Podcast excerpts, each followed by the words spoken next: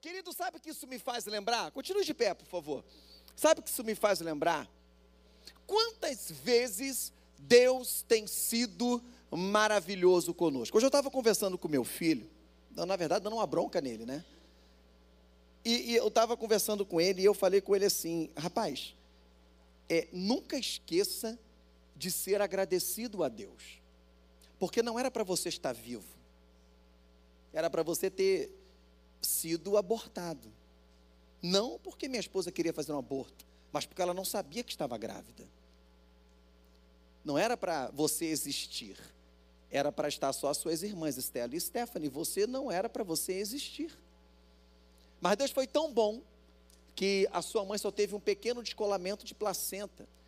Mesmo dando beta-HCG dando negativo, ela continuou na academia, fazendo aeróbica, essas coisas todas, podendo abortar. E quando chegamos no hospital, a gente achou que ela só estava duas semanas grávida. O médico falou: Quem disse que você está grávida duas semanas? Você está dois meses grávida. Espera um pouquinho. Agora entenda, Deus, Ele tem sido maravilhoso com as nossas vidas. E você já notou muitas vezes como nós temos pressa de sair da presença dEle? Você já notou que muitas vezes nós temos uma fraqueza em fazer um sacrifício para Deus, como por exemplo ficar de pé agora, enquanto eu pedi para você ficar? Você está entendendo? Agora poder sentar, irmãos. Por que, que eu, eu pedi para que você ficasse? Porque, irmãos, há quanto tempo você não faz um jejum para o Senhor? A sua vida. Há quanto tempo você não faz uma oferta assim, sabe, inesperada? Há quanto tempo você, sabe, não faz um sacrifício para Deus de alguma coisa que você gosta tanto? Deus, Ele merece que nós venhamos a dar o melhor das nossas primícias daquilo que temos. Então, não tenha pressa de sair da presença de Deus. Eu tinha um problema muito sério na igreja que eu pastoreava. A gente podia passar três minutos no culto. O povo ia... Três minutos. Mas ele esquecia que ele chegava dez minutos atrasado, vinte, meia hora. Mas queria que acabasse o culto cedo. Você sabe qual é o dízimo o dízimo é 10%. Embora tenha uma igreja aí que já está falando promoção de dízimo, 7%. Quem quiser ir, pode ir. Eu só não sei se aquele negócio lá é de Deus, né? Que dízimo não é 7, dízimo é 10, dízimo é 10, né? Mas o dízimo sabemos que é 10%. E qual é o dízimo do seu tempo? Do nosso tempo? 2 horas e 40 minutos. Nessas 2 horas e 40 minutos, o que você faz para Jesus? É difícil devido ao corre-corre da vida, trabalho, um monte de coisa que a gente tem para fazer. É difícil. Mas você já notou que nem isso Deus cobra de nós? A única coisa que Ele quer que você ore, que você o clame, que você preste o seu culto alegre, que quando você venha para a casa de Deus, não venha simplesmente porque você não tinha outro lugar para você ir, se você pudesse, não, mas você venha para prestar um culto ao Senhor e não tenha pressa de sair da presença de Deus. Não tenha pressa. Você quer ver uma coisa? Somos filhos do mesmo pai. Amém?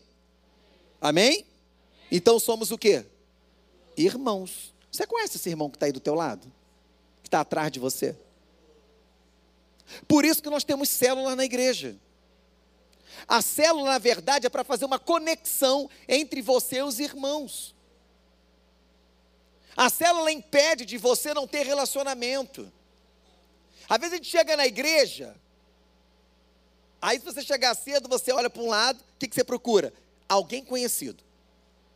Né? Estou falando bobagem? Alguém conhecido. Para você sentar perto.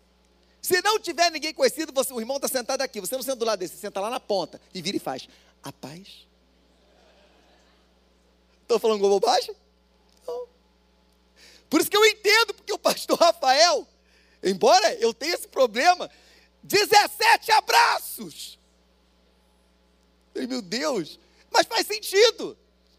Para que você também possa conhecer a pessoa, que, mas a pessoa só quer abraçar quem está perto. Sai do teu lugar, vai lá do outro lado, cumprimenta, porque nós somos irmãos do mesmo pai. Já chamou esse irmão aí para conhecer a tua casa? Não, pastor, mas aí é diferente. Ué, ele não é teu irmão?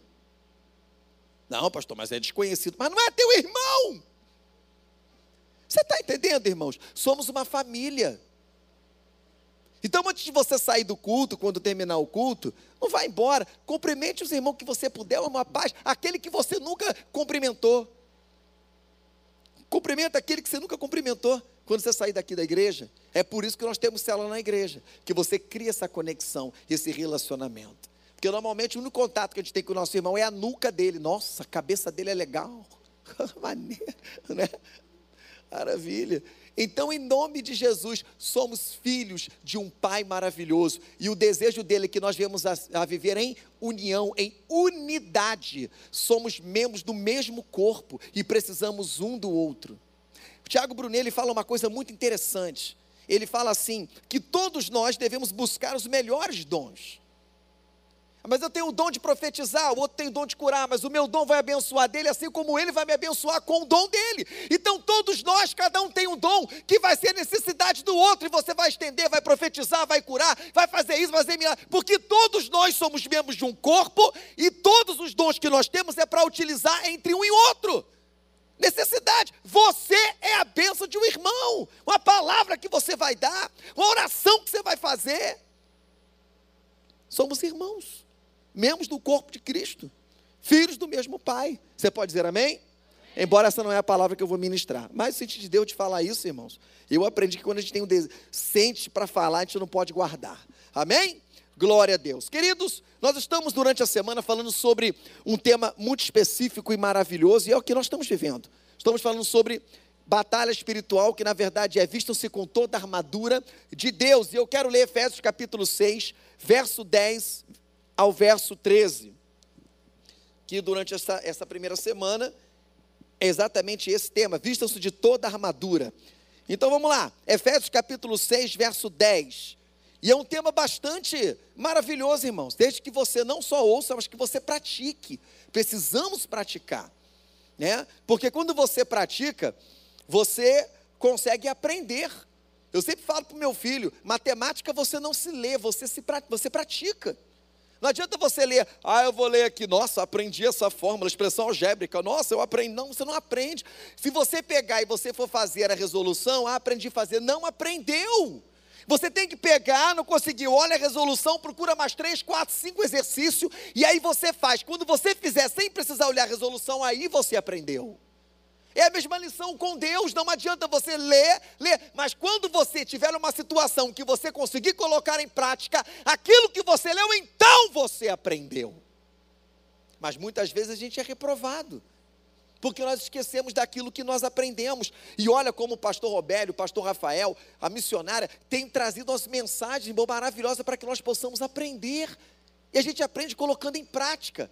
Então vamos colocar em prática. Vamos lá. Efésios capítulo 6, verso 10 diz assim: Quanto ao mais sede fortalecidos, alguma versão diz: quanto ao mais, irmãos meus, sede fortalecidos no Senhor e na força do seu poder. Verso 11: Revestivos de toda a armadura de Deus para poderes ficar firmes contra as ciladas do diabo. Repita comigo: ciladas do diabo. Tem medo de falar esse nome, não, irmão? Fala, ciladas do diabo. Porque a nossa luta não é contra o sangue e a carne, e sim contra os principados e potestade, contra os dominadores deste mundo tenebroso. Repita comigo, porque a nossa luta não é contra o homem, sangue e carne, mas contra principados, potestades, dominadores deste mundo tenebroso contra as forças espirituais do mal nas regiões celestes. Portanto, toma toda a armadura. Olha, portanto, tomai toda a armadura. Ele repete novamente, ó, revestivos de toda a armadura. E agora, tomai toda a armadura de Deus para que possais resistir no dia mal e depois ter desvencido tudo, permanecer inabaláveis. Feche teus olhos, Senhor, graças te damos por estarmos na tua casa e obrigado pela tua palavra, Senhor. Senhor amado, que seja a tua boca falando para o teu povo, para que nós possamos sair daqui edificados e entendendo que a tua palavra tem falado conosco e que precisamos a cada dia praticá-la para que nós possamos chegar até a ti, Senhor, aos reinos dos céus, a tua glória e possamos vencer todas as guerras contra nossas vidas em nome de Jesus. Amém. Queridos, quando nós lemos esse texto, três coisas certas, ou três axiomas certos, nós já descobrimos aqui. Primeiro, você se alistou no exército do Deus vivo. Então você é um soldado. Amém? Você é um soldado. Segundo, você existe uma guerra e que não é pequena. A guerra não é pequena, irmão. Não é qualquer guerra, não é a guerra da Ucrânia e da Rússia, terrível, mas é pior do que a guerra da Ucrânia e da Rússia. Ah, a Segunda Guerra Mundial é pior do que a Segunda Guerra Mundial. Sabe por quê? Porque uma guerra, vamos dizer, justa, é quando você olha e você vê o inimigo. Você consegue atirar no inimigo, você consegue tacar a bomba do inimigo, você consegue um sniper acertar o inimigo. Agora, e uma guerra que você não consegue ver o inimigo? Alguém já viu aquele filme chamado Predador? O pessoal que estava na selva, eles viam o inimigo ficavam desesperados. Cadê? Onde é que ele está? Onde é que ele está? É mais ou menos assim. Você está numa guerra que você não consegue ver o inimigo. Ele é invisível. Então você não adianta tacar pedra, pegar um pedaço de pau, pegar arma, não adianta! Não funciona. Então a guerra não é pequena, a guerra é grande. Então a gente já está sabendo aqui, nós somos soldados, existe uma guerra grande. E terceiro, é impossível, vou repetir de novo, é impossível você perder esta guerra, a não ser que você faça a escolha errada. Jesus, na sua palavra, Deus na sua palavra diz assim: nesta peleja não tereis que pelejar, porque eu pelejarei por vós. Qual a minha função? Estar preparado e não dormir. Eu preciso estar de pé, mas Deus não nos deixará sozinhos nessa guerra. A guerra já é vencida. Nós somos vencedores. Você só vai perder se você fizer a escolha errada, porque você tem o livre-arbítrio e você tem o poder de escolha. Mas como assim, pastor? Ah, eu escolho, não quero orar, não quero ser mais crente, eu não quero mais ir para a igreja, eu quero agora curtir o mundo, tomar a vida louca. Não, aí já era, irmão. Lascou. Tem gente que escolhe. Eu conheço um colega que ele abandonou a casa do Senhor, já foi, chegou a ser presbítero, foi líder de jovem, e eu fui conversar com ele, não, cara, eu me afastei porque eu entendi que Deus está em todos os lugares. Deus está no candomblé, Deus está, pode ser qualquer Deus, menos o meu. Apesar que ele está lá, porque ele vê tudo, né? Mas não que ele compactua com aquilo. E ele está vivendo a vida assim. Eu falei, tu não tem medo de Jesus vir agora? Não, se ele vier, eu tenho certeza que eu vou para o céu. Que na verdade eu nem sei, porque eu acho que eu sou, agora sou ateu. Irmão, ele não sabe nem o que, que é mais. Eu estou tentando ganhar ele, tá ele de volta, está difícil. Mas eu estou orando, o cara, sabe, tem a mente cauterizada. Por quê? Fez uma escolha. E o diabo gostou daquela escolha e ó, arrebentando com ele. Então você só perde essa batalha, só perde essa guerra, se você fizer uma escolha ruim. Então nós temos essas três situações ao ler esse texto. Você é um soldado, se alistou, existe uma guerra que não é pequena, e é impossível você perder esta guerra desde que você não faça a escolha errada. Vira para o seu irmão e diga para ele: faça a escolha certa, fique do lado de Jesus. Aí, uma das coisas que nós precisamos responder, porque em tudo isso nós estamos falando sobre a armadura de Deus. Aí eu pergunto para você: o que é armadura de Deus? Entre todo o significado que nós já sabemos, e algumas que já foram ditas aqui nas pregações, talvez a minha pode ser, de repente, se repetir, mas eu quero citar ela, tá? Significado de armadura de Deus é completa virtude espiritual provida de Deus aos seus filhos para capacitá-los na guerra contra as forças do mal liderada por Satanás. Isso que é a armadura de Deus. É a completa virtude que Deus dá a você para te deixar capacitado, preparado, sabe? Contra tudo aquilo que Satanás possa fazer contra a tua vida para tentar destruir você. Porque sem essa armadura não dá, irmãos. Não dá. Aí vamos lá. Qual é a ordem de Jesus acerca desta armadura para todo cristão? Qual foi a ordem dele? Estejam revestidos de toda a armadura de Deus. Eh, deu, deu para entender a ordem de Cristo? Ei, eu dei uma armadura. Por que, que você está sem ela? Esteja revestido de toda a armadura de Deus. Esteja revestido de toda a armadura de Deus. E olha que interessante, a palavra grega que se refere à armadura de Deus. Olha a palavra como é que é. Eu não sei se a pronúncia é essa, tá, irmão? Eu não sei falar grego, né? A não ser quando alguém não me entende. Fala, ah, tu está falando grego? Porque não entendeu. Mas né? Tem esse negócio, já viu? Ah, não sei o quê. Estou é, falando grego, não estou te entendendo nada. Não é só assim. Mas a pronúncia é assim. É, não sei se é panoplia, que vem de pan, que significa toda. E opla, que significa armas, significa todas as armas. Ou seja, o que Paulo está enfatizando? Não dá para você ir para a guerra e escolher, não, eu não quero usar couraça, eu vou só com a espada do Espírito. Não dá. Não dá para você escolher uma ou outra. Ou você está totalmente revestido da armadura, ou você não está. Não dá para eu escolher uma e deixar outra. Eu vou só com o escudo. Aí eu vou só com a sandália. Eu vou só com o capacete. Eu vou só com a espada. Ei, não dá. Ou você vai com toda a armadura, capacete, escudo, couraça, sandálias, né?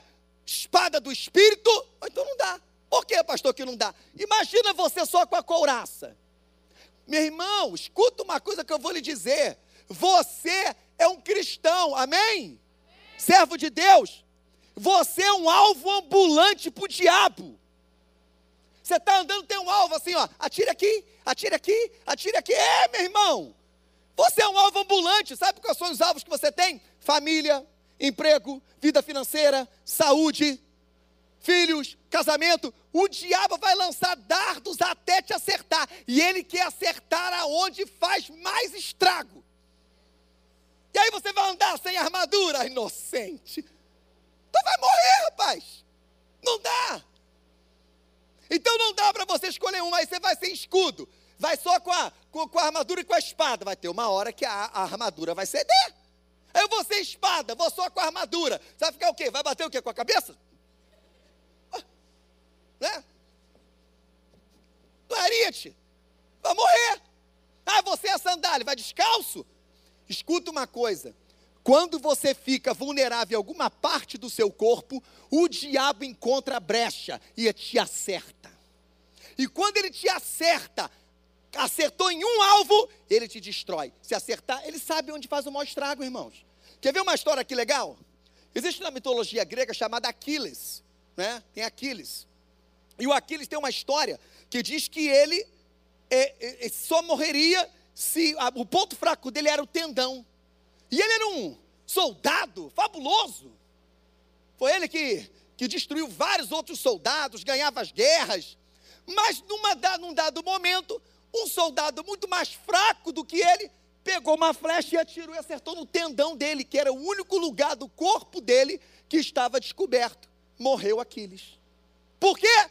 Porque havia um lugar vulnerável. Escuta uma coisa: servo de Deus não pode ter nenhum lugar vulnerável, irmão. Tem que estar todo coberto. É por isso que Paulo fala: revestivos de toda a armadura. E depois ele repete no verso 13: tomai toda a armadura. Não é só apenas um e outro, é toda capacete, couraça, sabe? É luva, é tudo, é sapato, é tudo, para que você não esteja nenhum alvo descoberto para que Satanás venha acertar você.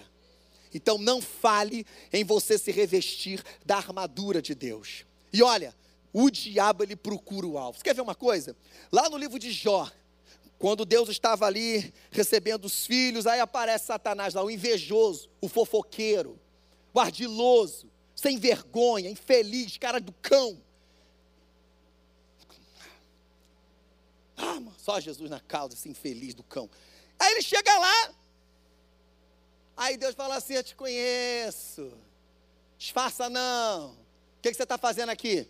É, é. Me conheceu? Claro. O que, que você está fazendo aqui? Eu vim de rodear a terra, fofoqueiro. Estava vigiando a obra do Senhor. É isso que ele faz com a tua vida. Ele fica procurando saber. Você está muito feliz, vou tentar te arrebentar. Porque ele não suporta ver servo de Deus feliz e abençoado. Ele quer arrebentar, ele quer estragar tudo que tem de bom, ele quer acabar com tudo. O que, que não permite isso? Você está revestido da armadura de Deus. Aí o diabo chega lá e tem visto meu servo Jó? Tenho. Fofoqueiro.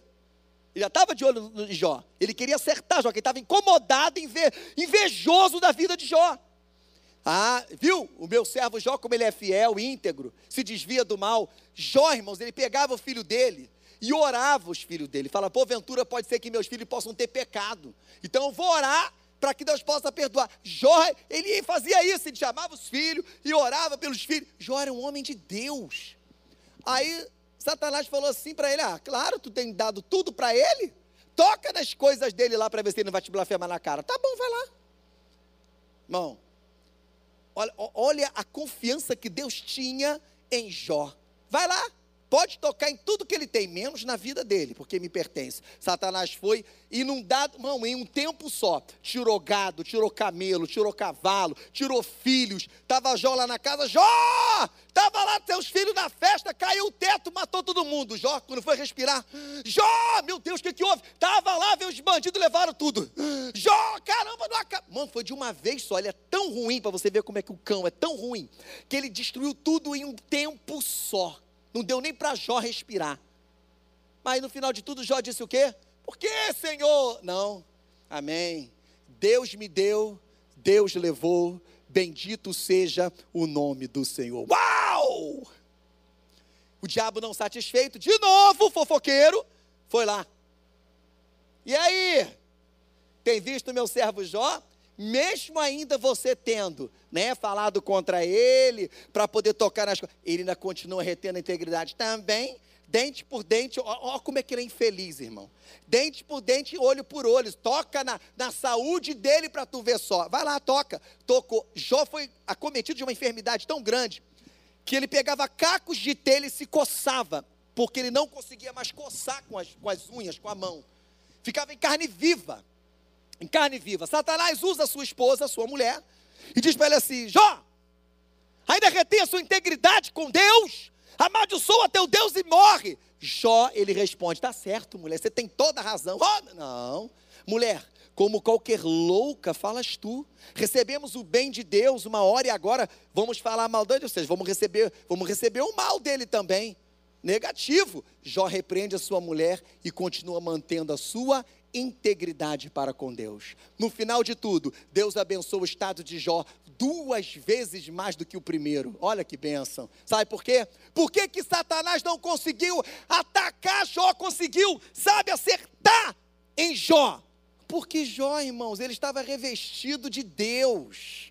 Revestido de Deus, mas o que eu quero que você entenda é que o diabo ele ficou futucando, ele supôs que a, a, alegria a virtude de Jó estava na riqueza, se tirasse iria fraquejar. Ele supôs que a virtude de Jó estava na sua saúde, tirasse a saúde ele ia pecar. Então ele fica supondo, e então ele vai atacar de todas as formas: é na família, é no casamento, é no emprego, vai fazer com que você seja mandado embora e tudo. Mas se você tiver revestido da armadura de Deus, você vence. Se não tiver, você cai.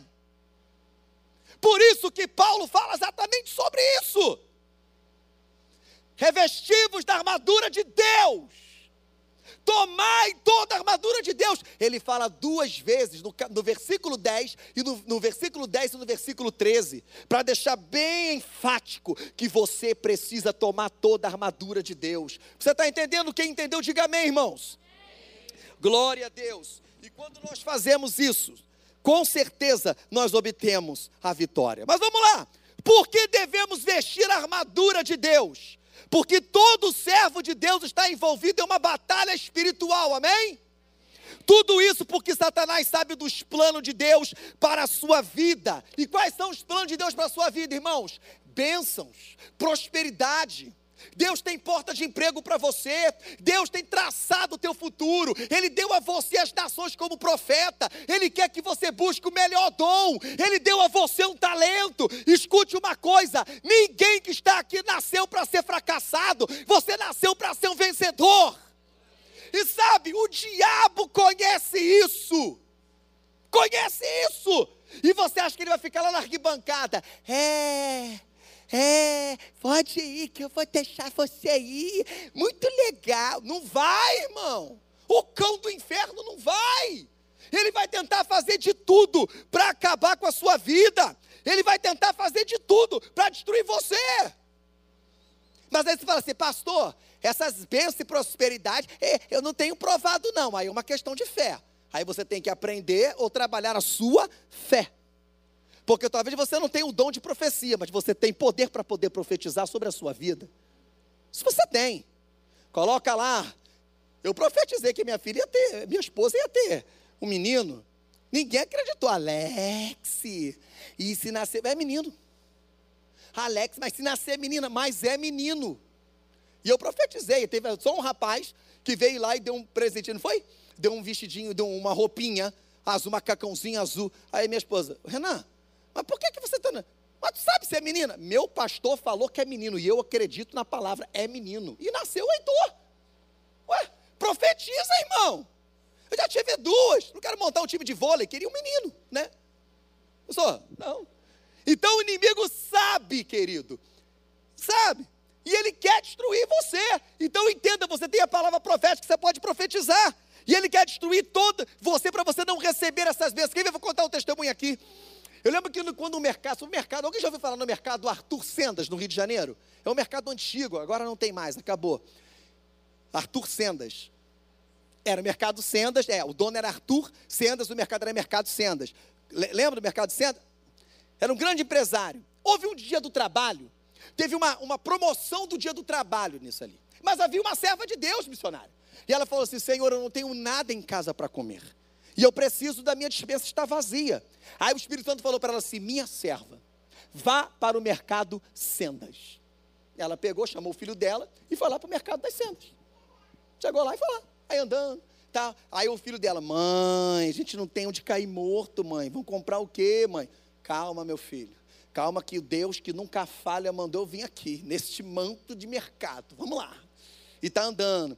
Aí daqui a pouquinho Deus falou para ela assim, Aí ela começou a botar, bota uma latinha de óleo, bota o negócio. Aí Deus falou assim: Ei, eu mandei você vir aqui para não miséria, encha o carrinho. Ah, meu, bota aí, bota frango, bota aí. E foi encher, encheu. Aí Deus falou: enche outro. Aí encheu, dois carrinhos lotados, irmão. E, foi, e o filho dela, ai meu Deus, sangue de Jesus tem poder. Como é que a gente vai pagar isso? Ô oh, meu pai, ô oh, meu pai. E a, e a velhinha lá andando lá com o carrinho, vamos embora. Ô oh, Jesus, tá bom demais isso aqui. E foi. Aí na hora de pagar, entraram no caixa. E ele preocupado, né, o filho, né? Daqui a pouquinho, Espírito Santo, e aí? Permanecer aí nessa fila. E ficou. Aí chegou aí, mãe, ei, mãe, calma, meu filho. Aí chegou um cara de terno, bonitão. De terno como eu, bonitão não sei, né? Mas estava lá, né? Aí chegou lá, aí ele já pensou, nossa, aquele ali vai ser o ricaço que Deus vai usar para pagar a nossa conta. O cara pagou um sabonete, uma escova de dente, uma pastilha e foi embora.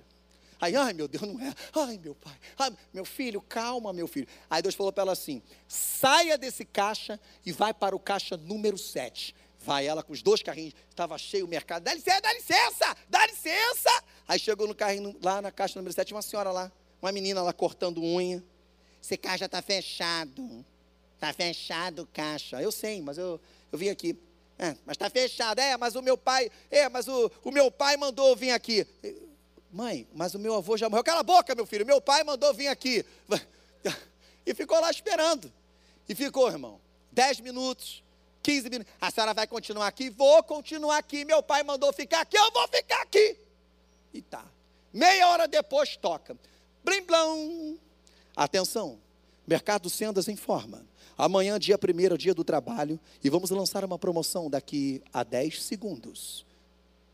Daqui a pouco vem blim blão. E a promoção é: o primeiro cliente que tiver no caixa número 7 levará suas compras de graça e assim levará na sua casa. Quem é que estava no caixa número 7? Todo mundo aplaudindo, aplaudindo, né? Todo mundo aplaudindo. Não, não, você, mas pode aplaudir, irmão. Aí todo mundo no mercado aplaudindo. Aí vem a irmãzinha falando língua estranha. Né? Aí o cara, poxa vida, logo a premiada é americana, estrangeira. Que língua é essa? É, é alemã, alemã. E a velhinha falando língua estranha. Levou o táxi, levou o carro lotado para a casa dela. O que, que é isso, irmãos? São privilégios e bênçãos que Deus tem para os seus servos, para os seus filhos. Aí sabe o que, que o diabo quer fazer? Ele quer atacar a sua vida para que você possa perder essas bênçãos. Atacar a sua mente, lançar dúvidas, lançar incredulidade, tornar você um ateu nato, dizendo: Ah, estou tanto tempo na igreja, Jesus ainda não voltou, ah, eu nunca provei de bênção, ah, eu não sei, está daqui, papapá, papá. Por quê? Para que você não receba a bênção, o milagre de Deus. Mas os milagres estão aí. A palavra de Deus diz, querido, que o Senhor deu aqui mais de 8 mil promessas para nossas vidas. Só não pega quem não quer. E se você quiser pegar uma das promessas do Senhor que é para você, é só você estender a mão e dizer: Senhor, eu tomo posse da minha vitória. E toma, meu irmão. Meu Deus. Você está entendendo?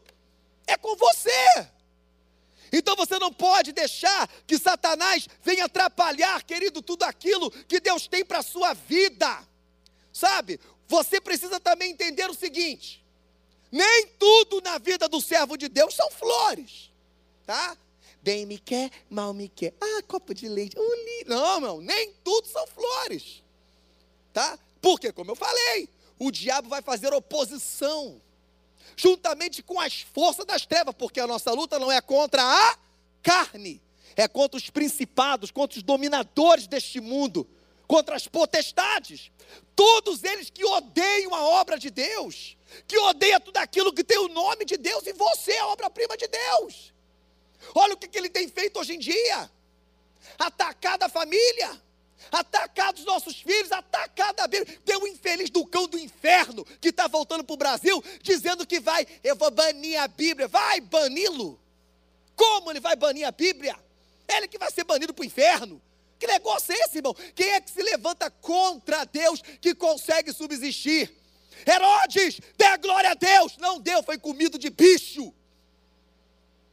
Ah, porque Deus é amor, mas a minha Bíblia diz também que Deus é fogo consumidor negócio é esse? Hoje em dia parece que o pessoal está mudando o evangelho. Ah, porque Deus é amor. Ah, porque Deus ele é amor. Ah, porque Deus. É, mas a mesma Bíblia diz que Deus também permitiu que outros homens morressem, que a terra se abriu e engoliu. Tenta ir contra Deus, não dá. É um piolho indo contra um gigante. O que, que é isso? Ataque do inimigo, porque a nossa luta não é contra o homem, é contra aquilo que está além dele. Quem é que está operando na mente deles? É o diabo, irmãos. Para que possa atacar você, para que possa destruir você, para que possa destruir todo o plano que Deus tem da eternidade para a igreja, para que possa destruir todo o plano que Deus tem de bênçãos para a sua vida. Então não pense você que será tudo um mar de rosas. Não, porque você terá oposições do inferno para tentar destruir você, para tentar parar você. E uma das coisas que ele vai utilizar, sabe, são aqueles pensamentos. São aqueles pensamentos. Deixa eu ver aqui, falar direitinho para você saber aqui, né? Isso, são pensamentos e desejos pecaminosos para tentar fazer com que você venha se afastar da presença de Deus. Porque se tem uma coisa que afasta, não é Deus da gente, mas a gente de Deus é o pecado. Meu irmão, pecar é uma coisa, viver na prática do pecado é outra coisa. Então, quando você comete um erro e você, meu Deus, o que, que eu fiz? Você dobra o joelho, acabou o seu arrependimento, você pediu perdão. Mas tem outro que, quando é pego no ato, ah, Fazer o quê, né? Pequei, né? Pequei. E não se arrepende. Ele fica, tem remorso. Que remorso é totalmente diferente do que arrependimento. O remorso é aquela consciência pesada porque foi pego. Porque se não tivesse sido pego, tava, continuava a fazer. O arrependimento não, você tem aquela dor na consciência e você, meu Deus, me perdoa, sabe? Então, os desejos pecaminosos, ele quer lançar na sua mente. Está aí porque que você precisa revestir da armadura de Deus. O capacete da salvação é aquilo que protege você das coisas que ele tenta lançar na sua mente. Pensamentos pecaminosos, pornografia, né? Meu irmão, o homem é tentado no que vê. Então o que o inimigo vai tentar colocar na sua vista é. E hoje em dia a sensualidade, a pornografia está tá livre, né? Tu vai lá no computador, tu liga para essa mulher pelada, clica aqui, clica aqui, clica aqui. Tu ficou, oh, cão do inferno, sai daqui, né? Liga o computador para tu ver, tu passa no jornal. Oh, meu Deus, sangue de Jesus tem poder. Tu vai ver o comercial da casa para essa mulher seminua. O que, que tem mulher seminua a ver com a casa? Sabe? Tudo para quê? Para tentar roubar a tua visão pura para com Deus. Para ficar na tua cabeça, na tua mente. Porque o homem tem memória fotográfica, irmão, acerca disso. Sabe? E muitas vezes nós temos que ter, sabe o quê? Às vezes sermos extremistas nisso. Alguém lembra do filme Prova de Fogo? Eu indico para os casais que não viram para ver, viu? É uma benção esse filme. Eu lembro quando o marido, ele estava olhando o computador, aí nisso o computador que ele está vendo lá e aparece lá, uma mulher lá, negócio de encontro, piscando, clique. Aí ele vai com, com, com, com o mouse e. Ah, meu Deus, como é difícil! Sabe o que, que ele fez para resolver o problema? arrancou o computador do lugar, chegou no quintal, botou, tá bom, senhor, nunca mais eu peco. Pegou aquele taco de beisebol pá, quebrou o computador todo, irmãos. Tem hora que você tem que ser extremista. Estou falando que você vai fazer isso com o teu computador. Mas tem hora, meu irmão, que tem que ser extremista. Um garoto que aceitou Jesus, ele é pastor, pastor Francisco Vergna, né? Foi um discípulo meu. Ele, ele, ele se converteu, de 17 anos, viciado, pichador, né? Aí ele se converteu. E, e, ali naquele, a 100 metros, tinha um botequim. 100 metros ele precisava passar por ali poder pegar o ônibus, era rapidinho. Ele dava a volta no quarteirão para não passar ali, porque ele sabia que os amigos dele, da, da sabe, da, da bagunça, estavam ali. Aí perguntaram para ele: por que, que você dá essa volta toda? Porque eu sei que se eu passar ali e eu entrar, eu vou ter uma recaída. Uau! Consciente! Quando eu estiver totalmente seguro, Aí eu entro para ganhar para Jesus. Pois bem, aconteceu. Chegou o tempo dele ficar seguro, entrou lá, saiu ganhando todo mundo para Jesus, levou tudo para a igreja. Você está entendendo, irmão? Ele é pastor na igreja batista. Você está entendendo o que, que é isso? Inteligência, armadura de Deus, fechando as brechas. Eu lembro, vou contar. Eu, eu lembro de uma vez que eu fui comprar lingerie para minha esposa, porque, maridos, marido compra lingerie para a esposa, né? Aí fui comprar para ela. Cheguei lá no lugar lá tal, na loja, uma loja bem assim, né, requintada assim, lá no shopping. Aí entrei. Aí nisso veio a encapetada. Aí veio andando, a vendedora.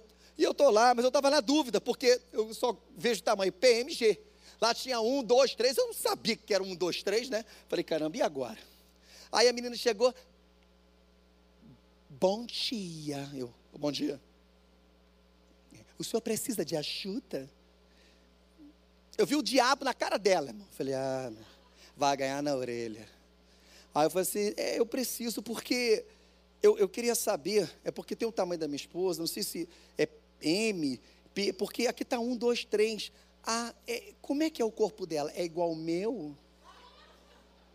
Aí ela pegou a lingerie, vê se fica igual em mim. Falei assim, ó, vai para o quinto dos infernos, capeta do cão. E fui embora. Ela ficou assim, ó. Foi embora. A outra no quartel pegou minha mão, na hora de pegar o prato, né? Chegou, pegou minha mão, alisou. Filha do cão do inferno.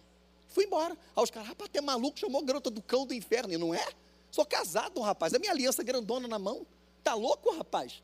Às vezes você tem que ser extremista. Tem muita gente rindo para o pecado, e se o pecado pegar rindo, já era, ele entra. Fecha a cara para o pecado, meu irmão. Você tem que rir para a tua mulher. Eu só, meu sorriso é para ela. Meu, meu piscar de olho é para ela. Se eu piscar, é porque eu estou com tique. O negócio é esse. Você está entendendo? O diabo só quer uma brecha. Ei, estou com a armadura de Deus. Não tire a armadura de Deus, você está em guerra. E Ele quer acabar com o teu casamento, acabar com a tua família. Olha, nós temos um perfil agora de, de casais, vida de casal, e, e de vez em quando, eu tava, teve um dia que eu estava até uma hora da manhã conversando com um colega. Com um colega. Querendo chutar o balde do casamento, com problemas no casamento. Por quê? porque permitiu que Satanás furasse, ou na verdade acertasse o alvo, porque estava sem armadura. E não foi só um, não, irmãos. Conselhamento que a gente dá em diversos lugares ali que a gente encontra, no trabalho, no lugar. Misericórdia, irmãos. Não dê brecha para que ele veja um alvo e taque uma flecha, senão vai acabar com você. Então, quando nós vemos isso, O diabo, ele sabe das bênçãos que Deus tem para a tua vida, e não é só esse pensamento que ele coloca. Uma oportunidade para você pegar o que não é seu, roubo, invejar o seu irmão. Nossa, que carro é esse, ô oh, meu pai?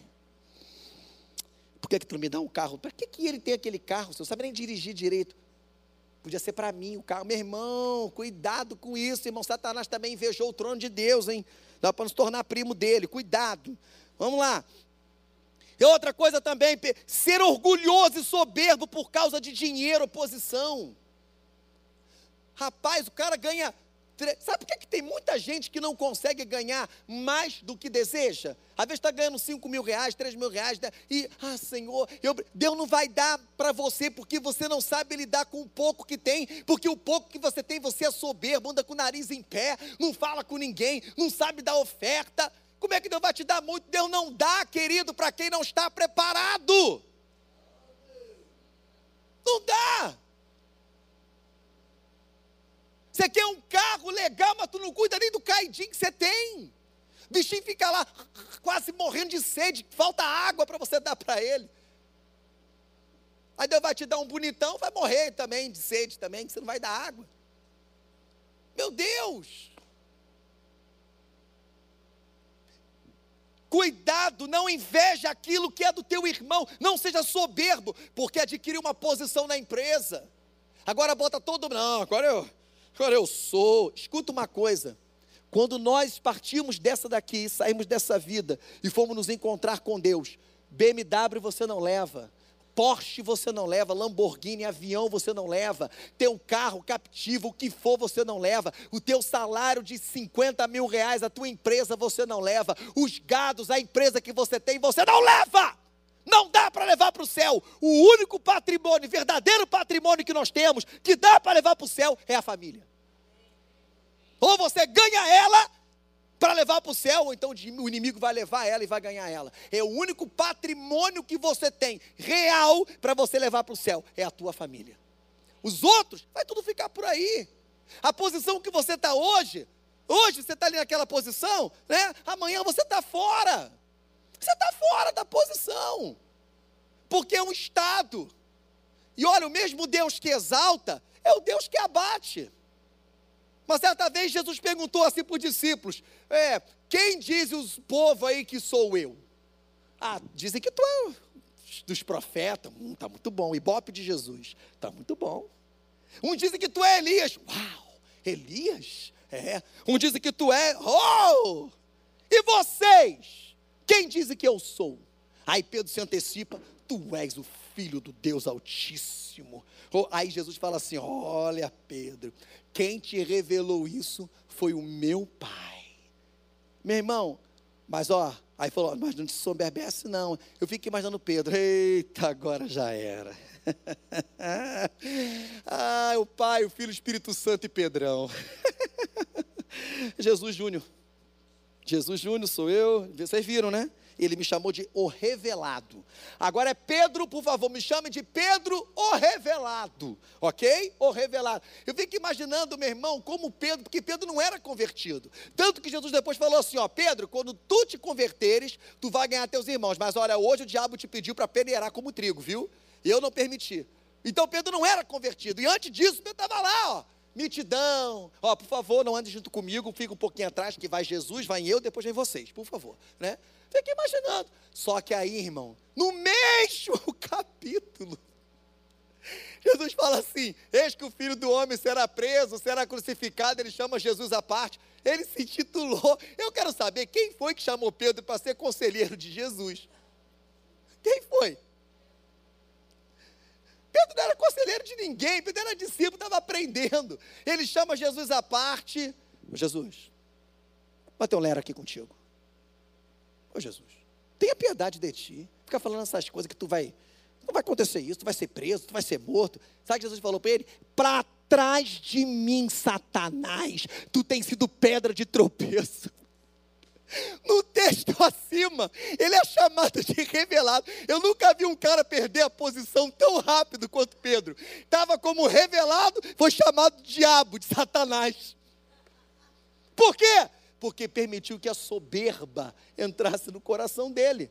É assim que tem acontecido com muitas pessoas que, quando não veste a sua armadura, permite que o dinheiro ou a posição no trabalho o coloque lá em cima e fica soberbo, quer pisar nas pessoas. Me traz o café! Ah, não está amargo, traz outro, sabe? Fica, trata os seus colegas maus, seja na igreja, seja, seja em casa, na família, porque adquiriu uma posição, uma postura e Deus só está vendo. Mas quando vier o momento em que Satanás acertar o tiro certo, sabe? Tiro certo. E você sair dessa posição, quem vai te ajudar? São aqueles que você te desprezou, que você desprezou. Então entenda: tudo que nós temos é um estado. Não permita que esses desejos pecaminosos venham atrapalhar a sua vida. Pornografia, é, oportunidade de pegar alguma coisa que não é seu, invejar o seu irmão, ser orgulhoso, soberbo, por causa de dinheiro, posição, sentimentos ruins que vêm, não se apegue a eles, clame o sangue de Jesus, deixe embora, saiba orar. Tem oração que Deus não responde, Senhor, mata aquela mulher, porque eu preciso ficar com o marido dela. Sangue de Jesus tem poder, irmão. Você pensa que não tem? Fala, ah, meu Deus do céu. Hum.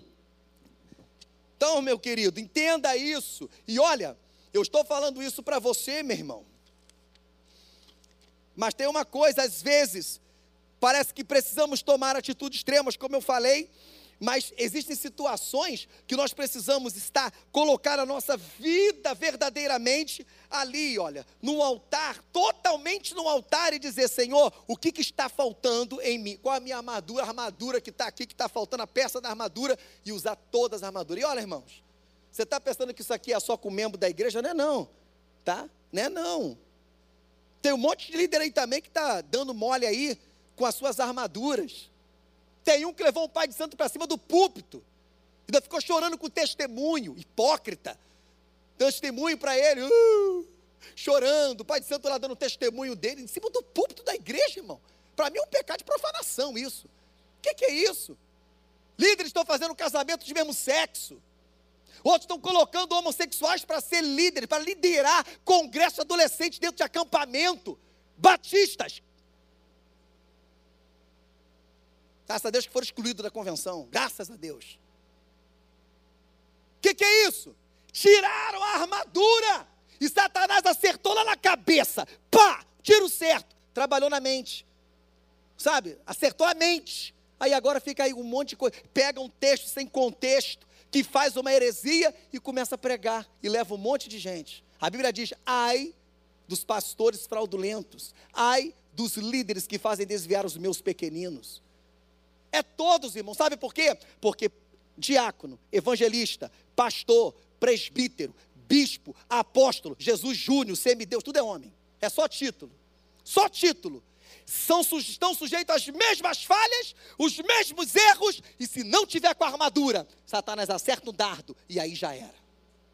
Então guarde isso que eu estou dizendo, irmãos. Não fraqueje com a sua armadura, porque senão ele vai te derrubar. E o que significa vestir toda a armadura de Deus? Efésios capítulo 6, verso 10. Diz assim: Quanto mais Irmãos meus, sede fortalecidos no Senhor e na força do seu poder.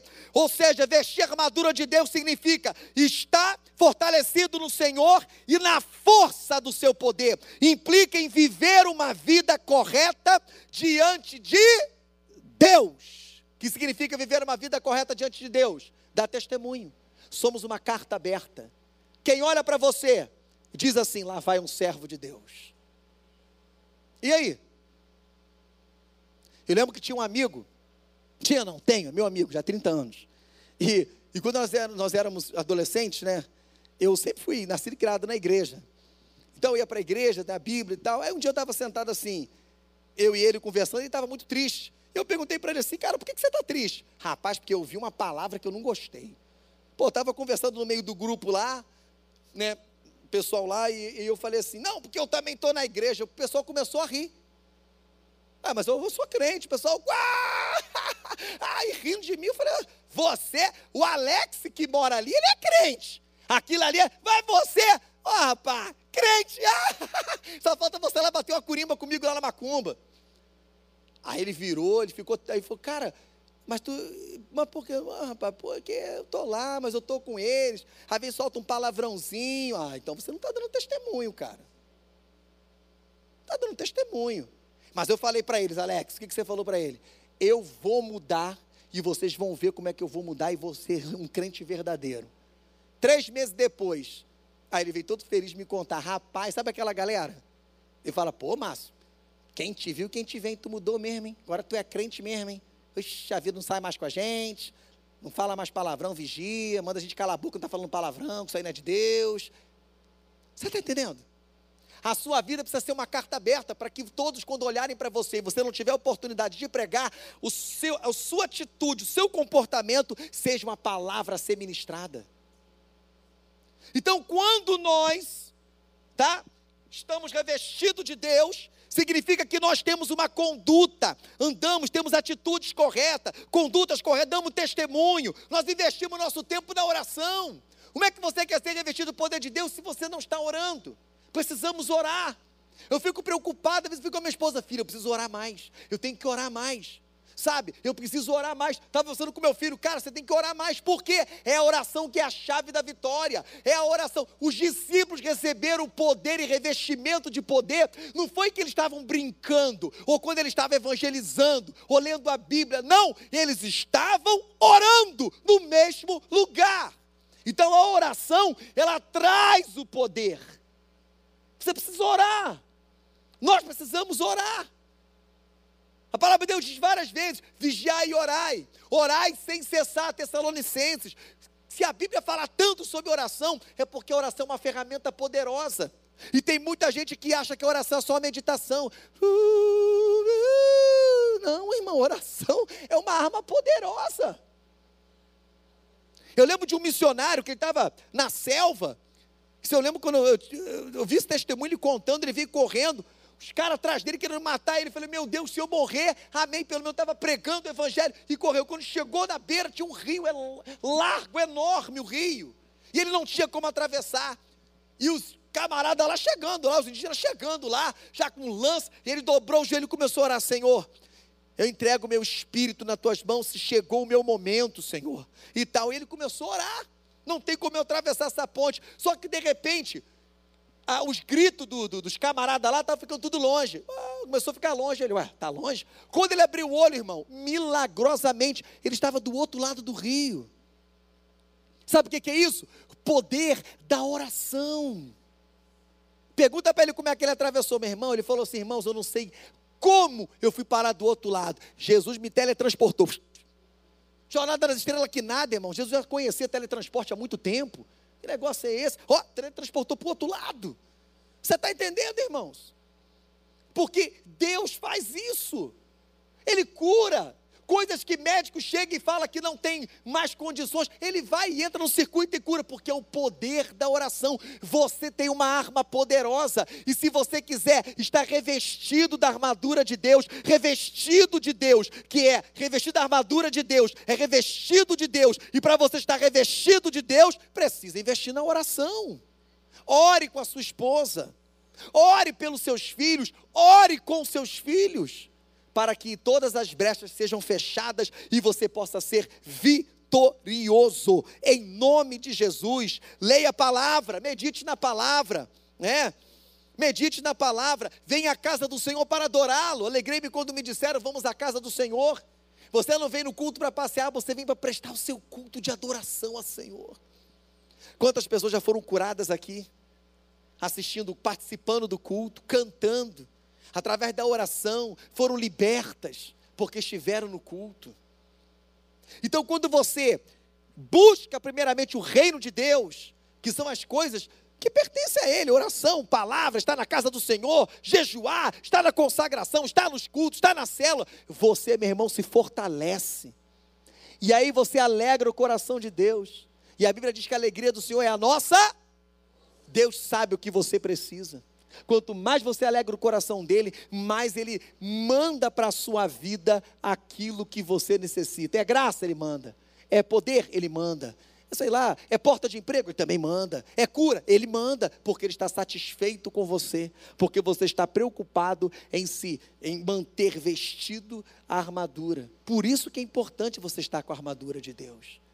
Meu irmão, não vacile. A guerra que nós estamos enfrentando é uma realidade. E sabe qual é? O alvo de tudo isso, já falei, é você. É você. Então, quando eu falei no início, a terceira coisa, é impossível de você perder esta guerra. Você só perderá se você fizer uma escolha errada. Então, escolha em estar com a armadura de Deus. Escolha estar com Jesus. Escolha em buscar as coisas que venham edificar a sua vida. Escolha buscar as coisas, querido, que venham fazer com que você mantenha-se de pé na presença do Senhor. É isso que vai te fazer, vai fazer você vencer o inimigo. Eu quero orar por você. Vamos colocar de pé nesse momento. Amém. Eu venho para cá o louvor, mas antes de eu, de eu orar por você enquanto o louvor está chegando, eu quero perguntar: tem alguém aqui em nosso meio que ainda não fez essa escolha certa? De passar para o lado de Jesus, que ainda não aceitou a Jesus como Senhor da sua vida e hoje quer fazer isso? Quer aceitar a Jesus como Senhor e Salvador? Você que nunca aceitou a Jesus e hoje está aqui, ou você que está afastado dos caminhos do Senhor, você se desviou, eu quero convidar você para vir aqui à frente. Tem alguém? Dê um sinalzinho assim, querido, eu quero orar por você. Tem alguém que esteja aqui, que esteja afastado dos caminhos do Senhor, ou você que ainda não é cristão, você que ainda não aceitou Jesus como Salvador, eu quero convidar você. Veja bem que eu não estou convidando você para fazer parte de um clube. Não estou convidando você para fazer parte de uma comunidade. Estou chamando você, convidando você para fazer parte da igreja do Senhor. Aquela que quando Jesus Cristo rasgar esse céu e vier buscar o seu povo, para você também estar juntos e você ir morar com Jesus no céu. Não caia na mentira que o diabo está inventando aí fora. Todos são filhos de Deus. Mentira.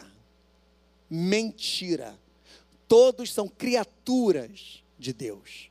Torna-se filho de Deus quando você aceita Cristo Jesus como Senhor e Salvador. A Ele lhe dar o poder de se tornar filho de Deus, ser enxertado na boa videira, oliveira.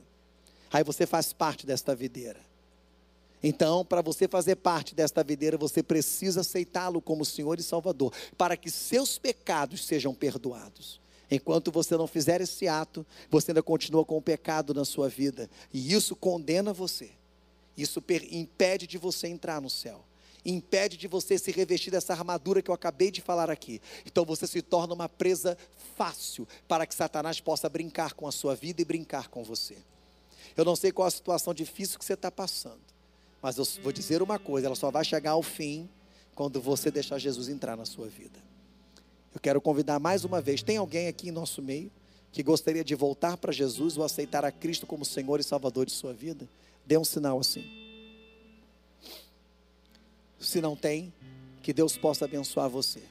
Aqueles que já estão com a armadura de Deus, servos do Senhor Jesus, levanta sua mão e diga glória a Deus. Amém. Eu quero orar pela sua vida. Feche teus olhos. Aleluias. Qual é o elemento da armadura de Deus que você não colocou, que você está permitindo que a sua armadura fique incompleta? Ah, pastor, eu tenho, eu não consigo, a minha fé está falhando, eu não leio muito a palavra, então a espada do Espírito, que é a única espada que não mata, mas ela traz vida. Ah, pastor, meu capacete da salvação, a minha mente me deixa levar para tudo quanto é doutrina, algumas coisas, sabe? Ah, pastor, minhas sandálias, sabe, do evangelho da paz. Eu não consigo firmeza. A couraça, eu sinto a couraça, Senhor, ela está muito, sabe, meu coração está agarrado com as coisas do mundo e às vezes eu não consigo me libertar. Ah, pastor, o cinturão, o cinturão da verdade, eu estou sem ele, porque, sabe, às vezes eu eu dou uma manquejada na mentira. Ei, Deus vai mudar a tua vida hoje. Você não veio aqui simplesmente por vir, está no culto de libertação. É um culto específico para isso. Deus trouxe você aqui para mudar a história da sua vida.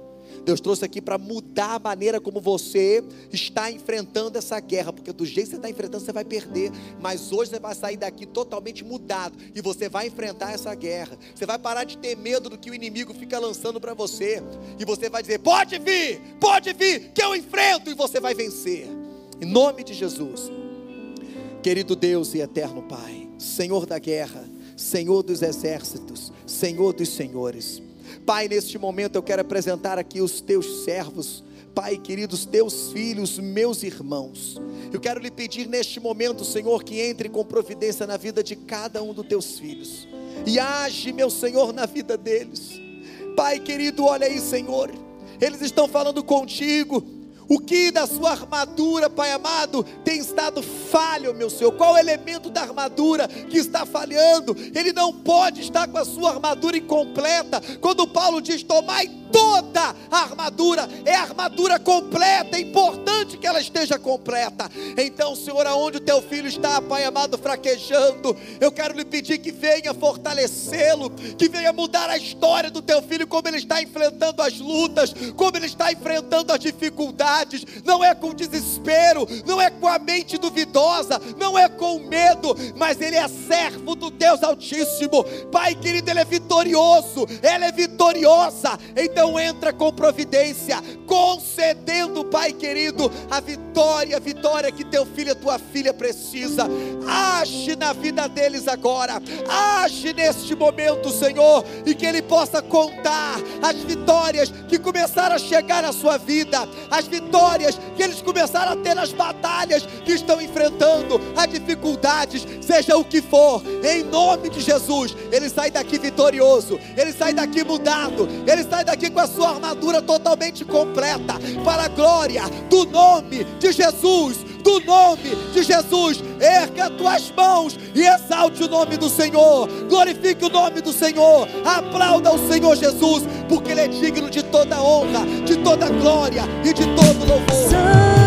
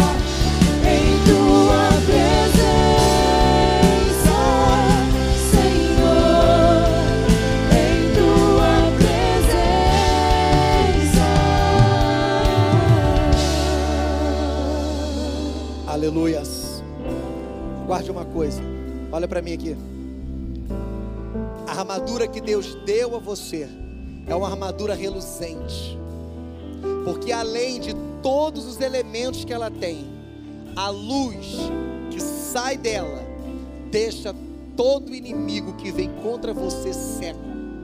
porque a luz que emana de você se chama Jesus Cristo. Amém? Glória a Deus. Que a graça de Deus, o amor do seu Filho Jesus Cristo e as doces consolações do Divino e Meigo Espírito Santo sejam com todos aqueles revestidos da armadura de Deus, que aguarda a preciosa vinda de Jesus, batalhando nesta guerra e vencendo a guerra, não somente hoje, mas para todo sempre. Você pode dizer amém? Glória a Deus, cumprimente o seu irmão que você nunca cumprimentou e diz para ele que bom que você veio no culto hoje. Amém. Até o próximo culto.